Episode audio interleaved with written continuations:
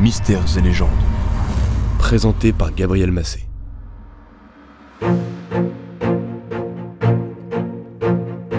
Né il y a plus de 500 ans, en 1503, Nostradamus est sans aucun doute l'astrologue le plus célèbre de l'histoire. Il est surtout connu pour son ouvrage intitulé Les prophéties, dans lequel certains croient lire des prédictions avérées. Qu'en est-il vraiment? Qui est Nostradamus? C'est le sujet de cet épisode. Un avenir que personne ne peut connaître. Sauf Nostradamus. Né à Saint-Rémy de Provence, Michel de Notre-Dame, orthographié Nostre-Dame, tient ce patronyme de son grand-père juif qui s'est baptisé ainsi lors de sa conversion au catholicisme.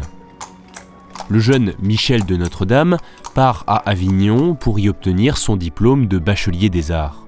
Selon certaines sources, ses camarades de l'université l'auraient appelé le jeune astrologue, parce qu'il leur signalait et leur expliquait les phénomènes célestes. Toutefois, il ne reste pas longtemps à Avignon. Il en est chassé par une épidémie de peste, il devient alors apothicaire, métier que l'on peut considérer comme le précurseur de celui de pharmacien. Puis il s'inscrit à la faculté de médecine de Montpellier. Il en est rapidement expulsé parce que les remèdes qu'il a mis au point en tant qu'apothicaire ne plaisent pas. Du moins, la pratique de ce métier est interdite par les statuts de la faculté. Sans que nous n'en ayons aucune certitude, de nombreux auteurs qui ont écrit sur le sujet pensent qu'il n'est pas impossible que l'expulsion de Notre-Dame ait été seulement temporaire.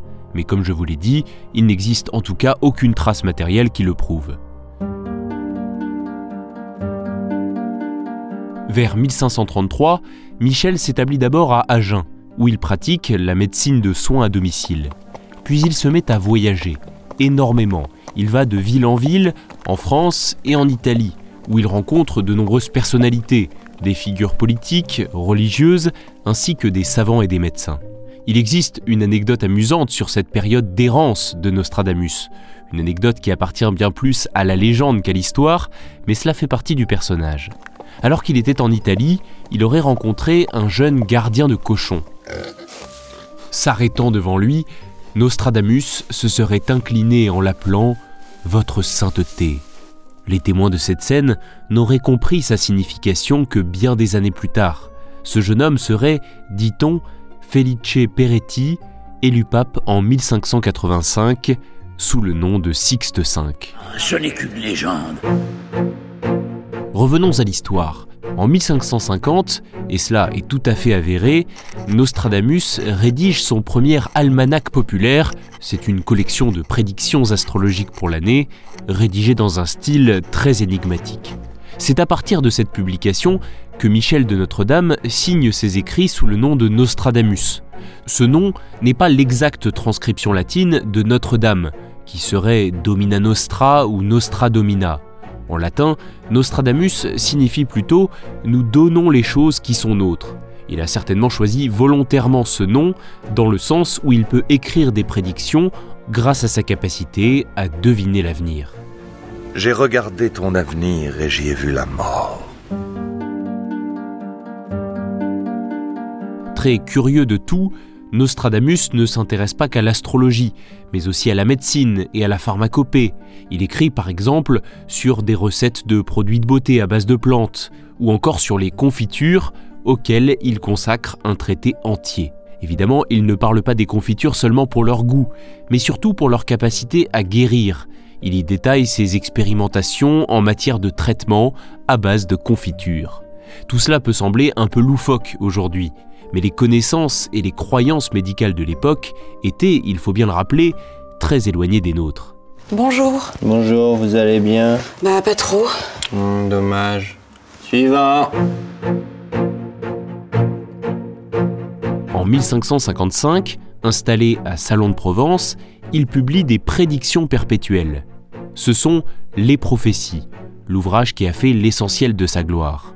Le livre est composé de centuries astrologiques, des quatrains par centaines, qui sont des prédictions divinatoires dans un style très nébuleux, où rien n'est daté ni localisé ou presque.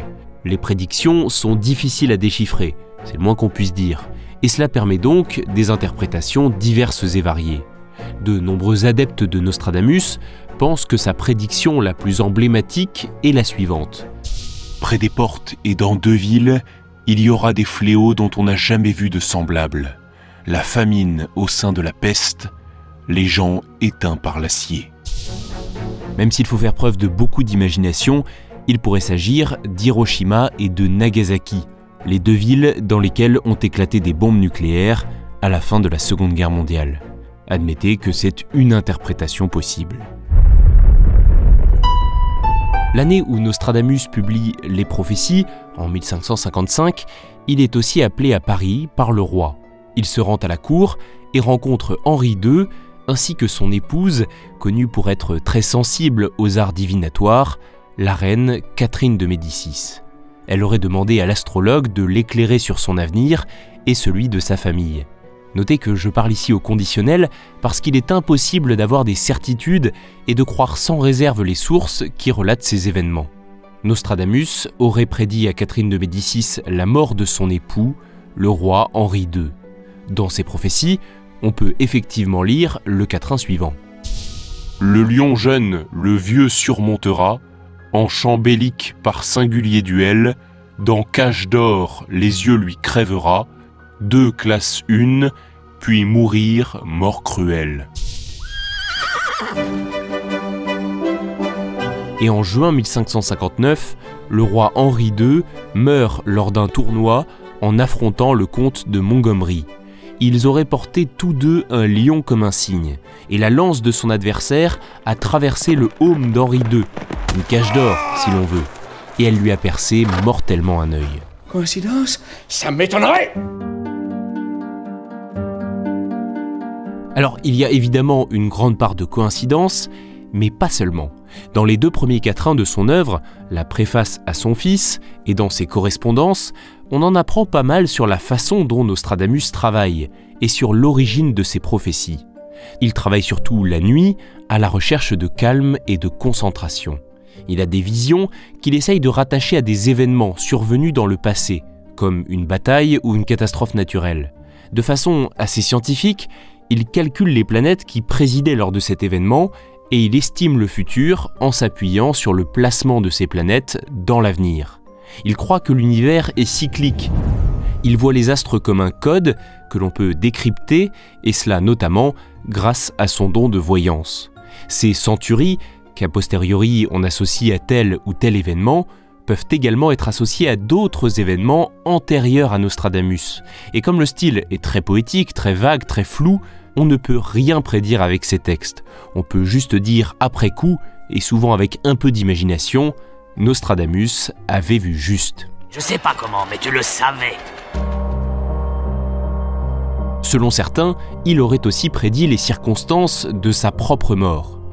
Alors qu'il se sent mal, le 1er juillet 1566, il aurait dit ⁇ Demain, au soleil levant, je ne serai plus ⁇ et en effet, il est retrouvé sans vie le lendemain matin, le 2 juillet 1566.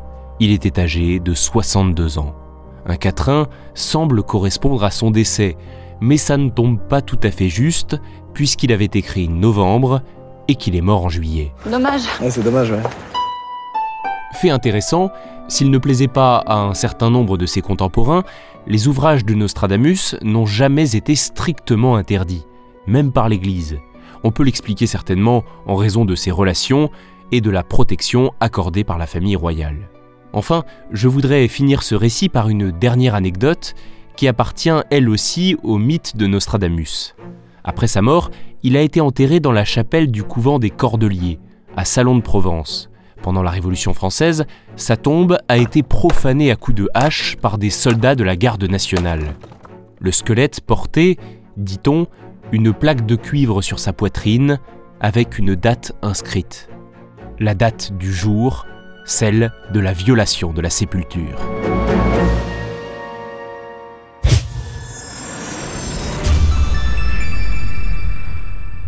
Merci d'avoir écouté cet épisode. N'hésitez pas à vous abonner à Mystères et légendes si ce n'est pas déjà fait. On se retrouvera maintenant bien plus souvent. De nombreuses surprises vous attendent dans les prochaines semaines, donc il ne faut surtout pas rater ça. Et je vous invite aussi à retrouver les sources de cet épisode dans la description si vous voulez en savoir plus sur ce drôle de personnage.